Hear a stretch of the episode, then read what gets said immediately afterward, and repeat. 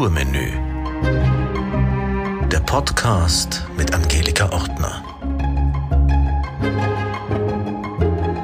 Ich spreche mit meinen Gästen über bekannte Musikstücke aus allen Stil- und Zeitepochen.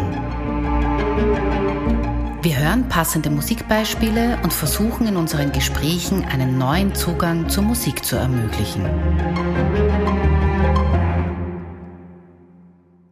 Manche Komponisten haben im Laufe ihrer Karriere das Glück, das Lied ihres Lebens zu schreiben. Charles Dumont hatte dieses Glück. 1960 hatte er schon kleine Erfolge zu verzeichnen, aber sein großer Traum war, für die berühmte Edith Piaf zu schreiben. Sie war zu dieser Zeit todunglücklich. Ihr Geliebter starb bei einem Flugzeugunglück und ihre Karriere stand still. Zu dieser Zeit ist sie schwer krebskrank und auch aufgrund ihrer chronischen Arthritis Tabletten und Schmerzmittel abhängig. Dumont hat also dieses Lied, das perfekt für die berühmte Chansonsängerin ist. Der Text stammt von einem Freund, Michel Vauquer. Beide Herren bekommen Audienz bei Edith Piaf und der Komponist spielt und singt ihr dieses Lied vor. Non, je ne regrette rien. Sie war begeistert, denn dieses Lied fasst ihr Lebensmotto zusammen. Nein, ich bereue nichts. Nach zahlreichen Schicksalsschlägen wollte sie mit diesem neuen Chanson ihre Karriere fortsetzen. Damals war das Olympia, das ist ein berühmtes Konzerthaus in Paris, kurz vor dem Konkurs. Es musste mit einer großartigen Vorstellung gerettet werden. Der damalige Direktor, ein Freund von Edith Piaf, bittet sie um Hilfe. Sie sagte ihm, vor 15 Tagen hätte ich abgesagt, aber jetzt habe ich ein Lied, das mich auf die Bühne zurückbringt. Und am 29. Dezember 1960 war dann die Premiere. Alle waren da. Ihre Freundin Marlene Dietrich, Duke Ellington, Paul Newman, viele andere Berühmtheiten, verschiedene Minister, ja eigentlich ganz New York und ganz Paris. Es war ein unglaublicher Moment, als der Vorhang aufging. Edith Piaf gab alles und das Publikum spürte es.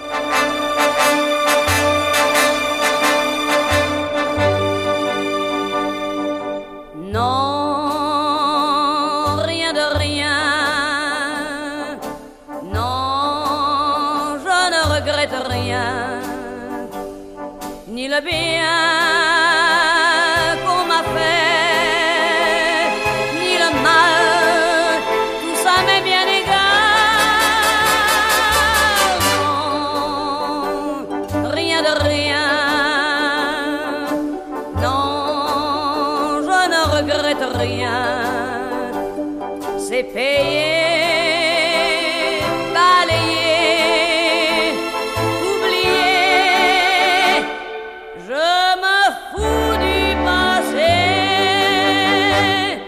Kammerschauspielerin Maria Happel ist Ensemblemitglied des Wiener Burgtheaters. Sie wurde mit der Keins-Medaille und mit dem Nestroy Theaterpreis geehrt. Neben ihrer Tätigkeit am Theater ist sie einem breiteren Publikum als Gerichtsmedizinerin in der Serie Soko Donau sowie als Anwältin Paula Denstein in der Reihe Denstein und Schwarz bekannt. Neben ihrer schauspielerischen Tätigkeit führt Maria Happel auch Selbstregie und unterrichtet seit 2003 das Fach Rollengestaltung am Max-Reinhardt-Seminar in Wien, das sie seit 2020 auch leitet. Ich habe Maria Happel zum Gespräch über Non je ne regrette rien eingeladen, weil sie in dem Programm Spatz und Engel Edith Piaf darstellt. Maria, in einem Interview sagen Sie, äh, Edith Piaf war kein Paradiesvogel. Sie war ein Spatz, äh, obwohl sie eine Stimme wie eine Nachtigall hatte.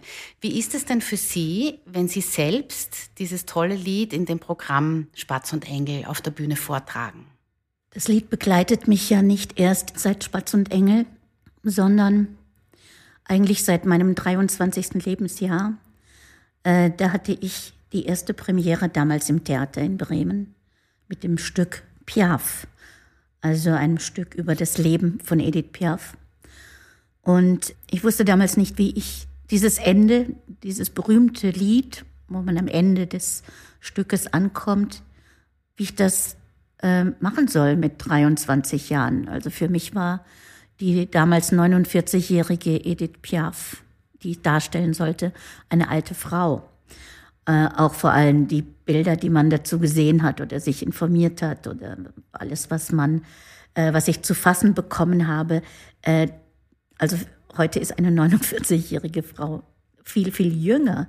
Aber für mich und im Besonderen in, in ihrem Falle war das eher ein, ein Wrack, ein menschliches, äh, mit weiß ich nicht wie vielen Operationen, alles, was man hier rausnehmen konnte, hatte man rausgenommen und äh, diese Kraft und diese Zerbrechlichkeit gleichzeitig und aus so einem, ja, so einem zarten Körperchen, Haut und Knochen nochmal so eine Gewalt und so eine Aussage auf die Bühne zu stellen, das ist natürlich unglaublich und, und kaum darstellbar. Äh, muss man auch nicht. Also sie hat ja ihr Leben gelebt, ich lebe ein anderes, Gott sei Dank. Aber äh, dieses Lied begleitet mich natürlich und die Geschichte der Edith Piaf sowieso. Ich habe oft versucht, sie abzuschütteln. Mhm. Manchmal äh, habe ich gedacht, ich kann dieses Lied nicht mehr hören und ich mag es auch nicht mehr singen. Und immer gab es wieder Pausen und plötzlich tippte sie mir wieder auf die Schultern und dann war sie wieder da. Und mit jedem Mal bin auch ich gereift, gewachsen, an einer anderen Stelle in meinem Privatleben wieder eingestiegen in ihr Leben. Äh, die Möglichkeit, eine Rolle über so viele Jahre, Jahrzehnte zu spielen, hat man ja sonst nicht. Ich habe sie gehabt, ob das nun ein Liederabend war oder ob es das Stück in einer anderen äh, Besetzung, in einer anderen Stadt wieder war, ob ich es selber inszeniert habe, ob daraus dann irgendwann Spatz und Engel geworden ist. Also es war immer wieder, immer wieder äh, Mittelpunkt meines Lebens vor den Kindern, nach den Kindern, vor Liebesenttäuschungen, nach Liebesenttäuschungen. Äh, ich habe zum Glück diese Schicksalsschläge nicht erleben müssen, die Edith Piaf erlebt hat. Aber das Verständnis für diese Frau ist eben auch mit den Jahren gewachsen. Und am Ende habe ich auch immer gedacht, wie soll ich denn dieses junge Mädchen am Anfang noch spielen, bevor sie entdeckt wurde. Und naja, meine größte Begegnung war wahrscheinlich Charles Dumont, den ich in Paris treffen durfte und der mit mir eine Probe im Olympia gemacht hat und mich am Flügel begleitet hat. Das ist aber eine Riesenehre, oder? Es war unglaublich. Also auch für ihn natürlich, dass dann jemand kommt und sagt, jetzt mache ich das Lied, das Sie für Sie geschrieben haben. Ja, es war nicht Non je ne regrette rien. War es ein anderes? Ja, das ja. war, äh, aber äh, es war trotz alledem un unglaublich, auch wie er mich verbessert hat oder wie er gearbeitet hat und plötzlich ist in diesem Olympia das alles so verschwommen. Es war für mich wie eine Zeitreise und für ihn wahrscheinlich auch. Also wieder mit einer Sängerin an, den Liedern zu arbeiten.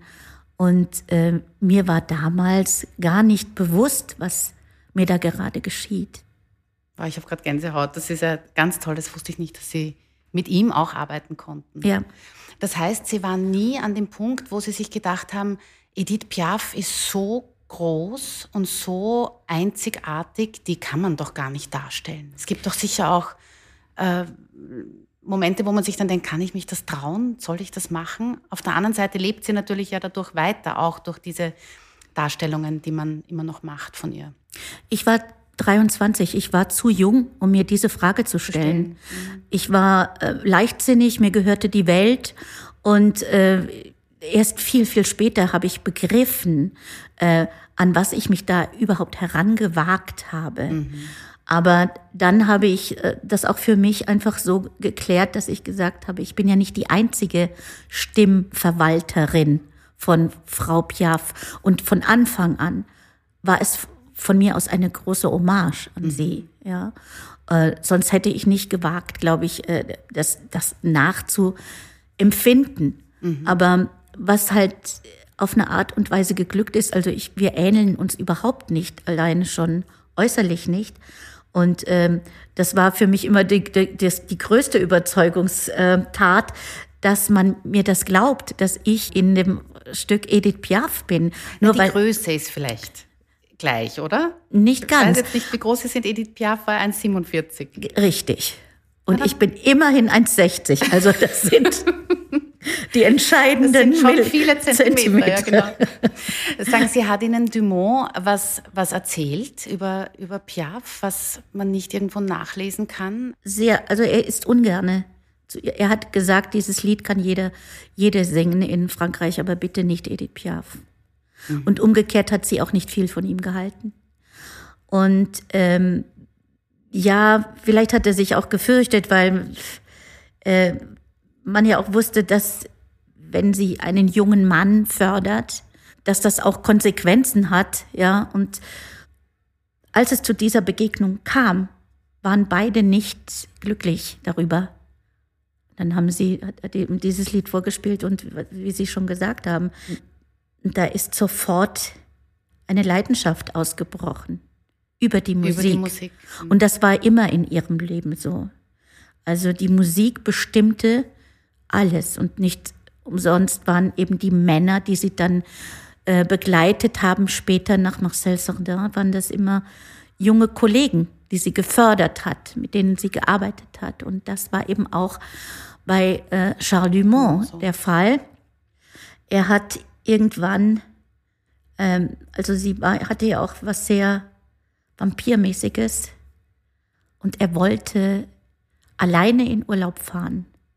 Das hat er auch getan und kam zurück und es gab Theo Sarapo.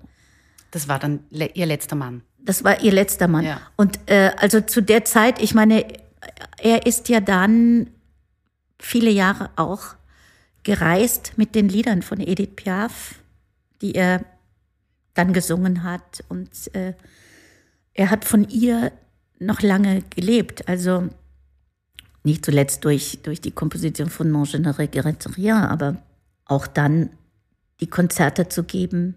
Und das war auch an dem Abend, als wir uns getroffen haben, für ihn die Möglichkeit zurückzukehren ins Olympia. Ein wichtiger Moment. Ja. Wahrscheinlich auch. Also inhaltlich geht es in dem Lied um die Vergangenheit mit guten und schlechten Erlebnissen. Und es endet sehr optimistisch mit den Worten, denn mein Leben, meine Freuden, sie beginnen heute mit dir. Das heißt, nach diesem bewegten Leben mit den vielen Männern, die sie auch hatte, hat sie auch am Schluss trotzdem noch das Positive gesehen. Es geht weiter mit dem nächsten Mann. Unbedingt. Also das war ja dann auch wirklich mit Theo Sarapo, hat sie dieses Lied ja oben auf dem Eiffelturm gesungen. Über ganz Paris hinweg. Und ähm, ich habe dieses Lied in meinem Leben auch, ich weiß nicht wie, wie viel, hundert, hunderte Male, tausende Male gesungen. Zum einen, weil es immer auch die Zugabe war. Also das heißt, ich habe es dann immer zweimal gesungen. Und ganz oft haben Menschen es sich gewünscht, zu, zu einem Geburtstag oder zu, ja, zu einem Jubiläum oder auch zu einem Begräbnis äh, am Ende sagen zu können, ich bereue nichts. Mein Leben ist mein Leben. Und äh, alles, was passiert ist, ob gut oder schlecht, hat dazu geführt, dass ich jetzt sagen kann, es war alles gut. Und es, was auch immer jetzt kommt, es ist gut.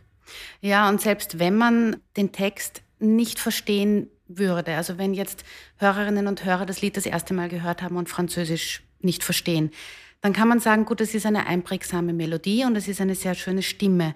Aber wenn man dann trotzdem die Lebensgeschichte auch kennt, äh, was sie für ein Leben gelebt hat, Edith Piaf, dann hat dieses Lied ja noch viel, viel mehr Kraft und viel, viel mehr Aussage, als wenn man sich halt einfach nur anhört. Auf jeden Fall. Also es ist fast ein Glaubensbekenntnis ja. und, oder eine Lebensbeichte. Oder ähm, es hat eben halt auch die Hoffnung und die Vision, dass das alles zusammengehört, ob es gut oder schlecht ist, dass diese Täler, durch die sie gehen musste, immer wieder sie auch auf eine Höhe gebracht haben. Und äh, der Optimismus und der Glaube an das Gute im Menschen ist halt auch äh, wahrscheinlich ein Glücksfall, dass Text und Musik so zusammengehen und dann noch so interpretiert werden können. Da sind ganz wichtige Komponenten und äh, die lassen einen nicht kalt. Niemanden. Niemanden. Davon können wir ausgehen. Hören wir uns mal den zweiten Teil von dem Lied an. Ja. Avec mes souvenirs, j'ai allumé le feu, mes chagrins, mes plaisirs, je n'ai plus besoin de balayer les amours avec leur trémolo, balayé pour toujours. Je repars à zéro. Non,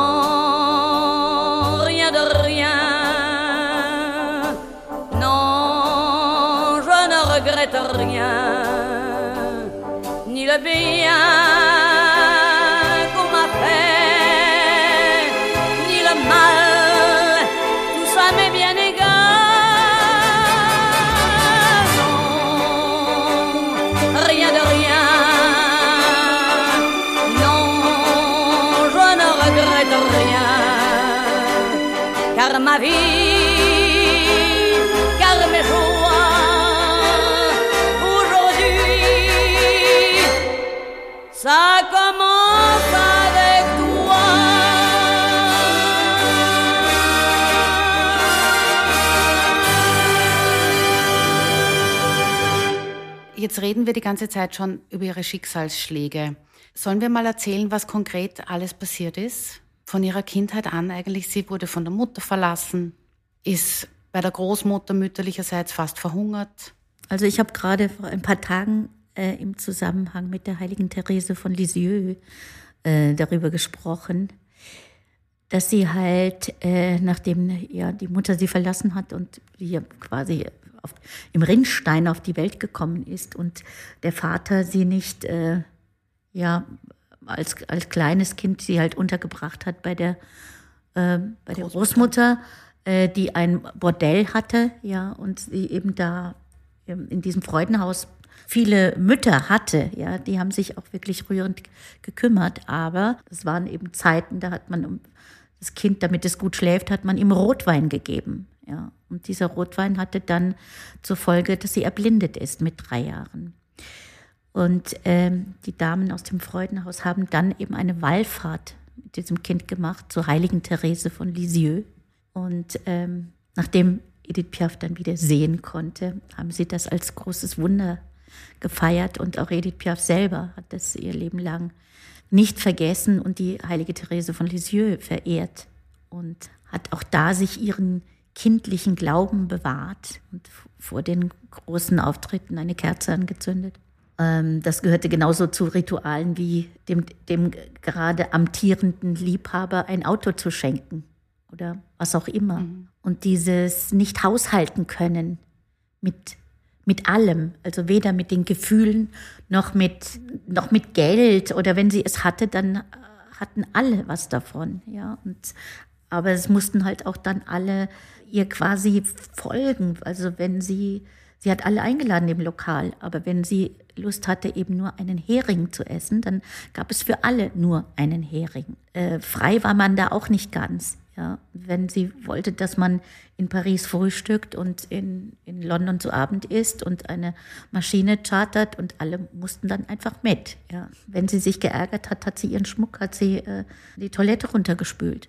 Andererseits hatte sie ein paar Clochards in, in Paris, äh, die sie monatlich unterstützt hat. Ähm, also so ganz extrem, eine extreme Form von Gefühlsschwankungen, würden, würde man sagen, in der extremsten Form. Mhm. Wenn sie sich verletzt oder gekränkt fühlte, war das genauso extrem, wie wenn sie sich geliebt fühlte. Und diese vielen Rückschläge, diese Liebe, die sie, glaube ich, ihr Leben lang gesucht hat und nie wirklich gefunden hat, hat sie projiziert in, in die Liebe zu Marcel Sardin, der halt mit dem Flugzeug abgestürzt ist, und sie dann da alles reinpacken konnte, weil es ist ja nicht überprüfbar, ob diese Liebe auch kaputt gegangen wäre. Aber für sie mhm. war es das ein Leben lang. Und äh, darauf konnte sie sich auch immer äh, dann zurückziehen und sagen, das war es, das wäre es gewesen. Und dieses Leid habe ich nicht ertragen, dieses Leid habe ich nicht verkraften können. Ähm, die ganze Drogensucht, die Alkoholsucht, wurde alles immer dann damit halt auch ähm, ummantelt. Aber es hat immer Leute gegeben, die an sie geglaubt haben. Also sie wurde ja dann doch, also nachdem diese Blindheit äh, überwunden wurde, dann äh, ist sie mit dem Vater in einem Wanderzirkus mitgefahren, war auch wieder in so einem ja, Familienverband kann man schon sagen, wenngleich das sicher kein äh, günstiges Milieu war für ein Kind. Aber sie hat den Vater dann verlassen und ist äh, in Paris dem Kabarettbesitzer Louis Le Play äh, über den Weg gelaufen. Der hat sie dann eigentlich entdeckt und das war ihr erster Mentor. Der hat sie singen hören. Also sie hat da auf der Straße gesungen und, und Geld gesammelt. Und äh, durch dieses jahrelange Training bei Wind und Wetter äh, in den Gassen von Paris zu singen, war diese Stimme auch äh, unglaublich kräftig geworden. Die Lunge hatte ein unglaubliches Fassungsvermögen in dieser kleinen Person. Ja, es war faszinierend. Leplé hat sie, hat sie singen hören und hat ihr eben angeboten, in seinem Club aufzutreten, äh, was sie auch getan hatte. Und das, äh, das veränderte ihr Leben wieder. Äh, sehr früh ist sie Mutter, selbst Mutter geworden. Dieses Kind ist auch gestorben. Ja, mit zwei Jahren. Ja, das war ein, ein furchtbarer äh, Schicksalsschlag für sie. Wieder ein weiterer. Wieder einer. Mhm. Aber die Musik hat sie immer gerettet. Immer, immer. Mhm. Ja, da war sie zu Hause und deshalb äh, ist sie auch immer wieder aufgestanden und aufgetreten. Ja, auch wenn es manchmal für sie äh, gar nicht mehr möglich war, war das ein Halt. Und die Liebe des Publikums, die ganz extrem auch war, weil sie halt ähm, authentisch war, weil sie wahrhaftig war, weil sie nicht gelogen hat. Und dieses Gespür, diese Wechselwirkung, diese Beziehung zwischen Bühne und Publikum, das war halt auch ganz, ganz, ganz besonders und hat über viele Dinge hinweggeholfen. Sie hat auch immer wieder Menschen gehabt, die sie verehrt haben. Sie hat auch viele Menschen gehabt, die sie benutzt haben, die sie ausgenutzt haben. Ich glaube, sie konnte nicht allein sein. Das war eine ganz große Schwäche. Und dadurch äh, hat sie auch viele Menschen getroffen, die es nicht nur gut mit ihr meinten. Aber mhm. es gab auch eine ganze Reihe von wunderbaren Menschen, zum Beispiel eben, äh, was wir in Spatz und Engel erzählen, die Geschichte mit die Freundschaft zu Marlene Dietrich. Die beiden, kann man sagen, waren ja nicht Konkurrentinnen, aber sie waren halt beide Idole für, also die Leute, wo sie aufgetreten sind, ob das jetzt Deutschland, New York oder Paris war. Wie haben Sie sich denn kennengelernt? Man weiß ja, es war irgendwo in New York in den 1940er Jahren. Da gibt es eine interessante Geschichte dazu, oder?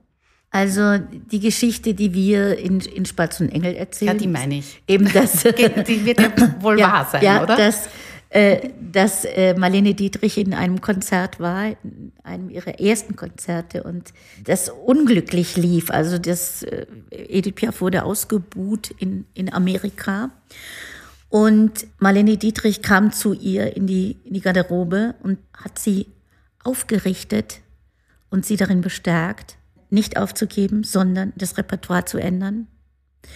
Und ähm, hat sie ab dem Zeitpunkt beraten und begleitet. Und es ist eine, ähm, eine sehr, sehr, sehr enge Freundschaft entstanden zwischen zwei Frauen, die sich eben, äh, die nicht in Konkurrenz standen die eine war streng und eine Handwerkerin, eine von Diszi mit Disziplin und Schönheit gesegnete äh, Schauspielerin und Sängerin. Und die andere war halt Bauch. Also für mich ist es immer Kopf und Bauch, mhm. das sich gefunden hat. Ja? Zu Marlene Dietrich könnte man auch sagen, die war eine Diva. Das ja. würde man über Edith Piaf wahrscheinlich gar nicht sagen, weil man sich unter einer Diva wahrscheinlich was ganz was anderes vorgestellt hätte. Ja, das ist wahrscheinlich jetzt ganz äh, falsch, was ich sage, aber schon im, im wäre die, die Piaf ein Zirkuspferd und die, und die Dietrich ein, ein elegantes Rennpferd. Also die unterschiedlicher gar nicht hätten sein können. Aber in dem, was sie vertreten haben und für was sie standen, sie standen beide, äh, hatten sie ja auch plötzlich eine politische äh, Bedeutung. Sie standen für ein Land und sie standen für eine Haltung. Und ähm, das hat sie auch wieder miteinander verbunden, auch wenn sie wenn die Herangehensweisen ganz anders waren. Aber es ist ein bisschen auch wie Yin und Yang. Also die haben sich ergänzt, ergänzt auch ja. und äh, wurden dadurch halt, äh, fühlten sich gut aufgehoben beieinander und miteinander. Und die eine hatte, was der anderen fehlte. Und die Dietrich, die ja auch so eine mütterliche äh, Ader hatte, und die Piaf, die ewig ein Kind blieb, haben sich auch da ergänzt, dass äh, diese mütterliche Dietrich aufpassen konnte auf dieses Verletzliche, verletzliche mhm. und, und auch äh, manchmal böse Kind. Marlene Dietrich hat ihr das Kreuz geschenkt, das sie dann immer trug, dieses Kreuz aus den mhm. und war auch ihre Trauzeugin der Ehe mit Jacques Pils und hat ihr auch Marcel Sardin vorgestellt.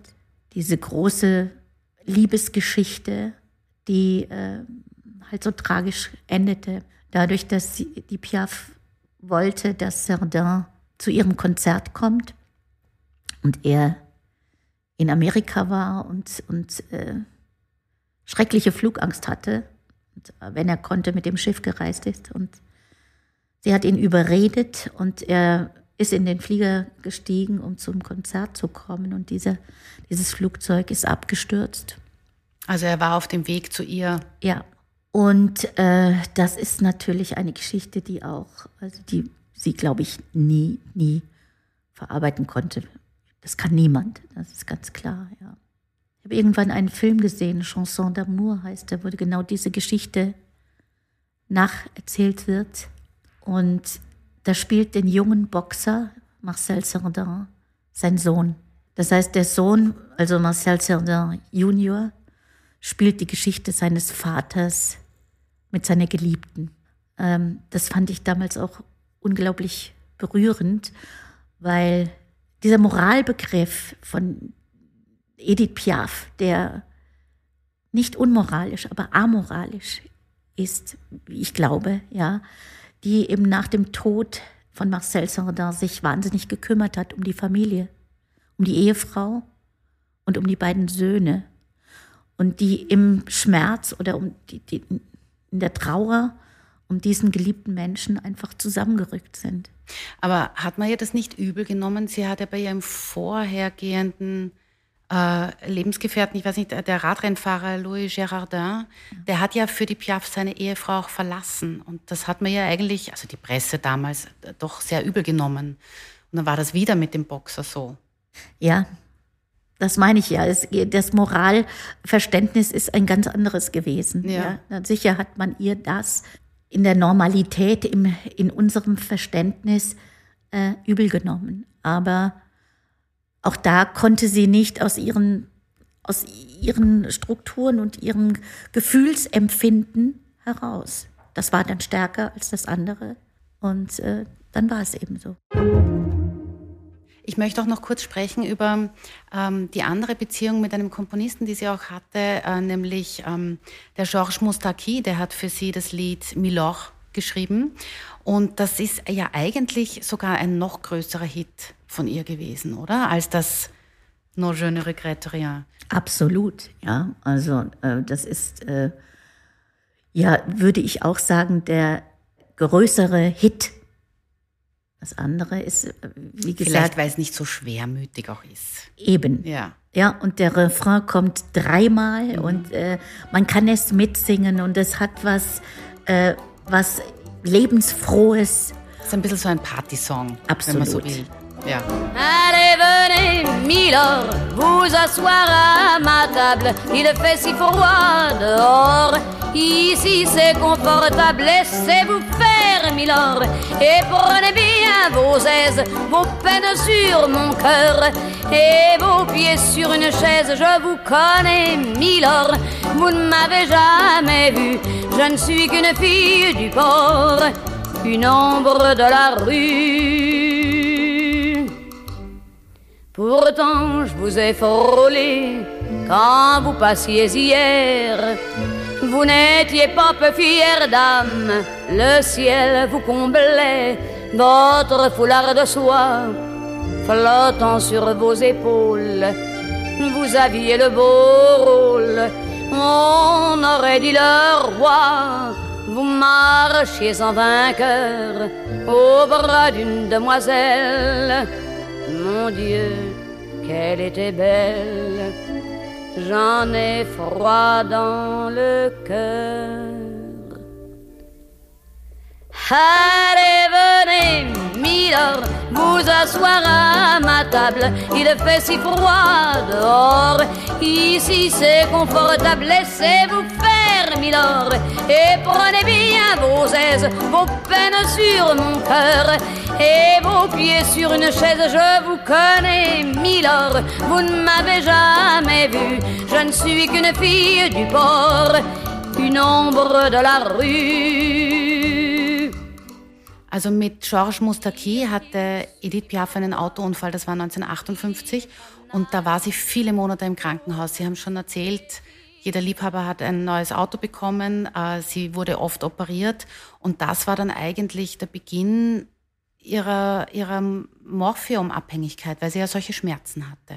Ja, das ist richtig, aber also ich glaube trotzdem, dass sie schon immer einfach äh, gefährdet war. Also Sucht ist ja auch das Wort, dass man etwas sucht. Ja. Und die, diese Suche bei ihr nach dem vollkommenen Glück, nach Liebe, nach Geborgenheit, ja, hat sicherlich auch etwas damit zu tun. Und sie selbst hat einmal gesagt, man trinkt, weil man jemanden oder irgendetwas vergessen will. Also diese Möglichkeit, sich zu betäuben, den Schmerz und ähm, ist natürlich dann nach so einem äh, langen Krankenhausaufenthalt, wo irgendwie das fast schon ja dazugehörte dann. Sie hat das nicht mehr geschafft, davon wegzukommen und äh, hat ja auch dann die Menschen um sie eben nicht nur Freunde, sondern auch Leute, die wussten, jetzt kann ich da gut was verdienen.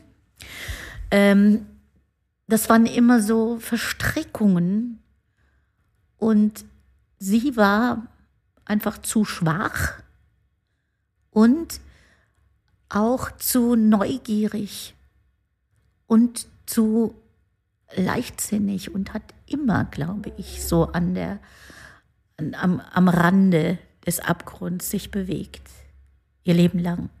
Das war vielleicht auch ein, ein Reiz, den sie brauchte, ein Kick. Äh, das alles spielte zusammen, ja.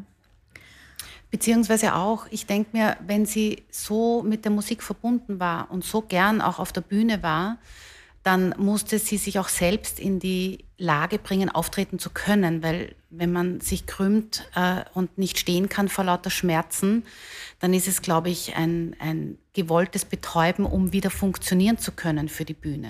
Ja, und auch den Rausch wieder zu erleben. Also die Musik hat sie ja auch berauscht. Also wenn man sich das vorstellt, dass dahinter ein riesiges Orchester spielt, äh, das einem den Teppich bereitet. Und die, in diesen Momenten war sie ja, da lebte sie, da war sie glücklich. Das war, ist ja auch eine Sucht, dieses, diesen Rausch oder dieses, das zu erleben, ja.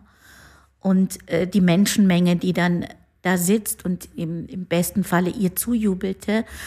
Und äh, um das auch wieder haben zu können, brauchte sie mehr und mehr Hilfsmittel weil das nicht mehr aus dem, und das ist ja dann ein Kreislauf, dann ist man gepusht oder hat sich irgendwie gespritzt oder, also es gab ja Phasen, da gab es an ihrem Körper keine Stelle mehr ohne Einstich. Mhm. Weil, äh Sie hat immer ihre persönliche Krankenschwester auch bei Tourneen dabei gehabt und die war immer da mit einer Spritze für sie. Richtig, mhm. ja. Und äh, das Gefühl dann zu haben, okay, ich brauche diese Spritze, ohne die kann ich gar nicht mehr auftreten. Also das geht ja dann relativ schnell und diese Abhängigkeit und diese, dieser Kreislauf, morgens nicht aufwachen zu können oder nicht aufstehen zu können und dann wieder ein Mittel zu nehmen, damit das überhaupt funktioniert. Und äh, das wurde halt immer, immer mehr und immer wilder und ähm, dadurch ver rückte sich natürlich auch ihr Gemütszustand wieder.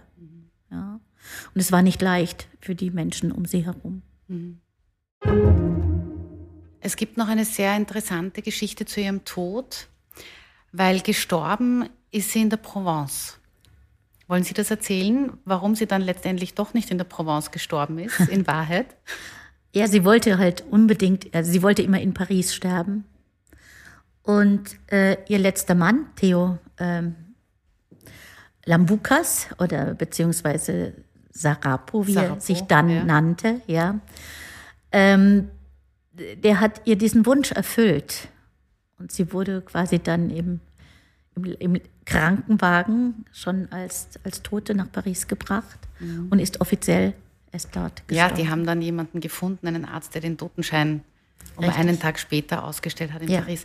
Begraben ist sie auf dem Friedhof Père Lachaise. Das ist so wie bei uns der Zentralfriedhof. Das sind also irgendwie alle berühmten ähm, Balzac und Chopin und Molière und Oscar Wilde, Jim und sie eben auch. Waren Jim die mal Morris- dort? Jim Morrison, ja. Jim Morrison, ich war, wir haben da gedreht auf diesem Friedhof. Wir haben eine Dreherlaubnis bekommen von der Familie Lambukas, eben, Ja. also den, den Schwiegereltern Eltern. damals, ja. Und äh, es war der 20. Todestag von Jim Morrison und wir kamen gar nicht rein, weil dieser Fans. F- Friedhof umlagert war von Fans, ja. Mhm. Und da haben dann einen Tag später heimlich gedreht, ohne Dreherlaubnis. Ah, Ohne Dreherlaubnis. Ja, es ging nicht anders. Wir sagen es nicht weiter. Nein. Ein weiteres berühmtes Lied, das ich natürlich nicht auslassen kann, das möchte ich unbedingt anspielen, La Vie Rose. 1945 hat sie selbst, Edith Piaf, den Text geschrieben.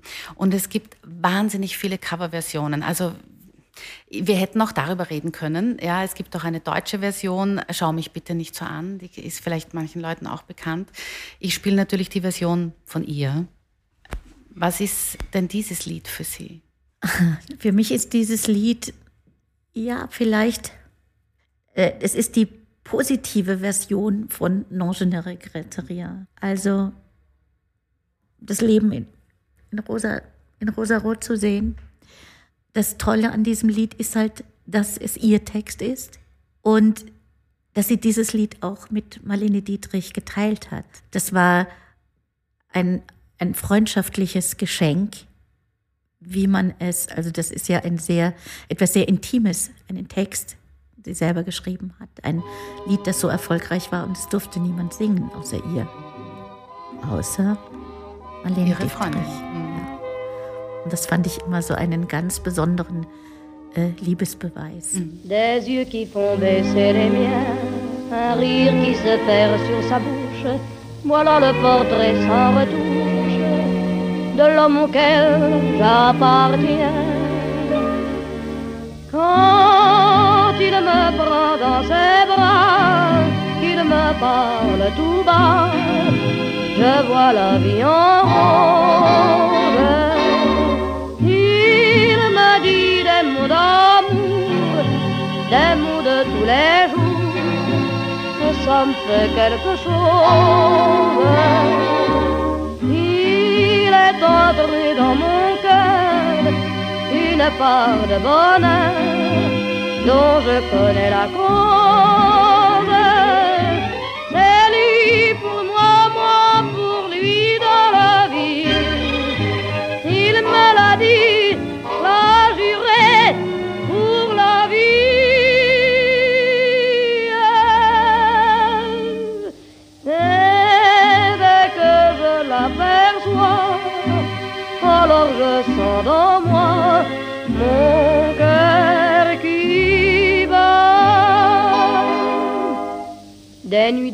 Plus finir, un grand bonheur qui prend sa place.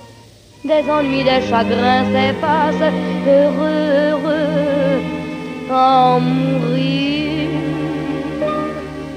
Quand il me prend dans ses bras, il me parle tout bas, je vois la vie en rose. Il me dit des mots mots de tous les jours, et ça me fait quelque chose. Il est entré dans mon cœur une part de bonheur dont je connais la cause.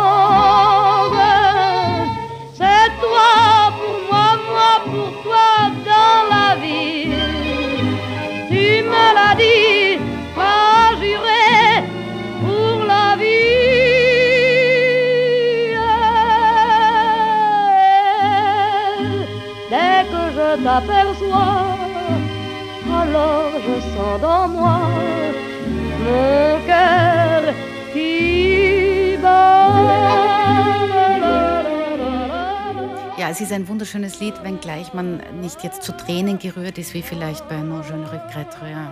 Naja, weil Non je ne regrette rien hat so was Finales. Ja, das stimmt. Und äh, das ist bei den anderen Liedern nicht so. Mhm. Also auch die anderen Chansons, äh, L'Accordioniste oder wie auch immer, die ja in sich immer eine Geschichte erzählen. Mhm. Und das ist äh, bei Non je ne regrette rien auch nochmal anders.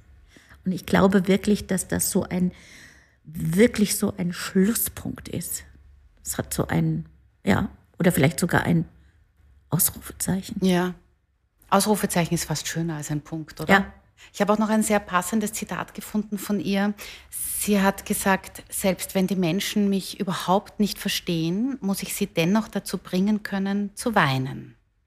Aber das ist natürlich immer Musik, äh, ist immer noch mal ein ganz anderer Auslöser. Das können wir mit der Sprache alleine ja, vielleicht auch manchmal, aber nicht so leicht und so schnell wie mit Musik, weil das sofort irgendwo ein anderes Zentrum im Körper trifft und Emotionen entstehen lässt. Mhm. Auch da in dem Zusammenspiel von der Art der Interpretation, von der Art zu denken, von der Art es zu senden, von, vom Timbre, von der Stimme, wenn das alles zusammenkommt, dann berührt man die Menschen, die Zuhörer und äh, die Musik und dann vielleicht noch ein paar Geigen und dann äh, reicht das schon aus, um ja, um was gerührt, zu empfinden. Und ja. gerührt zu sein, genau. genau. Über einen Film möchte ich noch sprechen. La en Rose ist eigentlich der deutsche Titel, ist natürlich jetzt komisch. Der Originaltitel ist äh, La Môme von 2007, wo Marion Cotillard Edith Piaf spielt. Und sie hat auch den Oscar dafür äh, bekommen. Und ganz am Schluss ist eben diese Szene, wo sie die Bühne betritt und Non je ne regrette rien singt. Und ich habe Rotz und Wasser geheult. Wirklich. Kennen Sie den Film? Finden Sie den gut? Natürlich. Weil, also in der, in, also wird ihr ganzes Leben erzählt in dem Film. Es ist eher schon die, die Schicksalsschläge stehen im Vordergrund. Äh, und interessanterweise die Freundschaft mit Marlene Dietrich, das wird nur ganz kurz gezeigt, dass sie sich kennengelernt haben. Aber auf die Freundschaft wird gar nicht eingegangen. Wissen Sie wieso? Ja, ich glaube, das war nicht, äh, ich glaube, dass die Freundschaft zwischen Marlene Dietrich und Edith Piaf das bestgehütetste Geheimnis Hollywoods war. Äh, die, haben, die sind ja nicht damit äh, groß hausieren gegangen, sondern haben das, glaube ich, sehr, sehr, sehr für sich behalten. Auch wenn sie ihre Trauzeugin war. Äh, aber das, äh, sie kannten sich. Das wurde nie, nie ausgewalzt. Und äh, ich glaube, da haben beide sehr großen Wert darauf gelegt und sehr aufgepasst. Äh, wir haben ja damals, als diese Idee zu Spatz und Engel äh, kam, also das war so, dass ich äh, in, in, in einem Wiener Salon eingeladen war und zufällig äh, die Sona McDonald auch. Und der Gastgeber sagte, ach wie toll, da haben wir ja heute eine Dietrich und eine Piaf da, weil ich das Piaf-Stück eben spielte und Sona äh, jahrelang das Marlene-Stück gespielt hat. Und dann ist die Idee geboren an diesem Abend, dass wir sagten, eigentlich sollten wir mal ein Stück über die Freundschaft der beiden Frauen machen und ähm, haben uns dann äh, überlegt, dass wir einen Liederabend machen, haben wir auch gemacht. Den hat uns der Thomas Kari zusammengestellt und der wurde dann auch der Autor ähm, zusammen mit dem Daniel Große-Bäumann für Spatz und Engel. Und die sind nach Paris gefahren und haben recherchiert und haben noch die alte Haushälterin von Marlene Dietrich kennengelernt und getroffen. Und die hat ihnen dann so ein dickes Fotoalbum mitgegeben. Wow, ein Schatz. Ein Schatz, wo man einfach, also bis dahin, bis zu diesem Punkt könnte man sagen, na ja, das ist fiktiv, die Freundschaft zwischen Marlene Dietrich und äh, Edith Piaf. Ja, was gibt's da? Und dieses Fotoalbum dokumentiert halt dann diese Freundschaft. Diese Freundschaft, ja. Und äh, das hat sie einfach so hergegeben, die Haushälterin? Ja. Und wer hat das jetzt? Hat das der Thomas Kari? Oder- Muss ich ihn gleich Ja, fragen? ja. Das würde ich gern anschauen. Ja, Vielleicht ist es auch so ein Reisefotobuch, oder? Ein Jahr, jeder darf es ein Jahr haben. vielleicht. Ja. Wen das interessiert. Ich hätte es auch mal gerne. Ja. Also Sie haben es gar nicht durchgeschaut? Na schon, oder? Nein, also es, es ist so, dass wir dann am Ende die Fotos eingeblendet haben. Auf der Leinwand. ja. Maria, warum sollen sich die Menschen französische Chansons anhören? Ich glaube, dass diese, dass die französischen Chansons einfach ja anders aufgebaut sind, dass sie immer, eig- eigentlich ist es immer wie ein kleines Schauspiel, wie ein kleines ganzes Stück. Und äh, Geschichten erzählt werden, ja, die einen treffen, die einen berühren, ja. Ich weiß nicht, Französisch ist auch einfach so eine musikalische Sprache. Also, das hat so was ganz anderes, Feines. Äh, vielleicht dringt das tiefer, tiefer durch und weiter rein in die Seele. Als Deutsch zum Beispiel. Zum Beispiel, ja. Ja, und es gibt ja viele, also Jacques Brel und Charles Natürlich. Aznavour, Gilbert Bécaud, die sind alle so die gleiche Generation. Ja. Und von den neueren gibt es die Patricia Kaas, Genau. Sass, auch Ja. sehr schön. Die machen alle Chansons. Ja. Ja. Maria, meine letzte Frage an Sie. Was können Kunst und Kultur zu einer besseren Zukunft beitragen? Ähm, ich habe neulich einen wunderschönen Satz gehört von einem Kollegen, der gesagt hat, solange der Vorhang sich hebt, verspricht die Welt dahinter, eine bessere zu werden. Dass wir in Zeiten, die für uns nicht angenehm sind, wie im Moment, die Wirklichkeit so schrecklich ist, genau diese Visionen brauchen und jeden Moment auf einer Bühne die Welt besser machen können.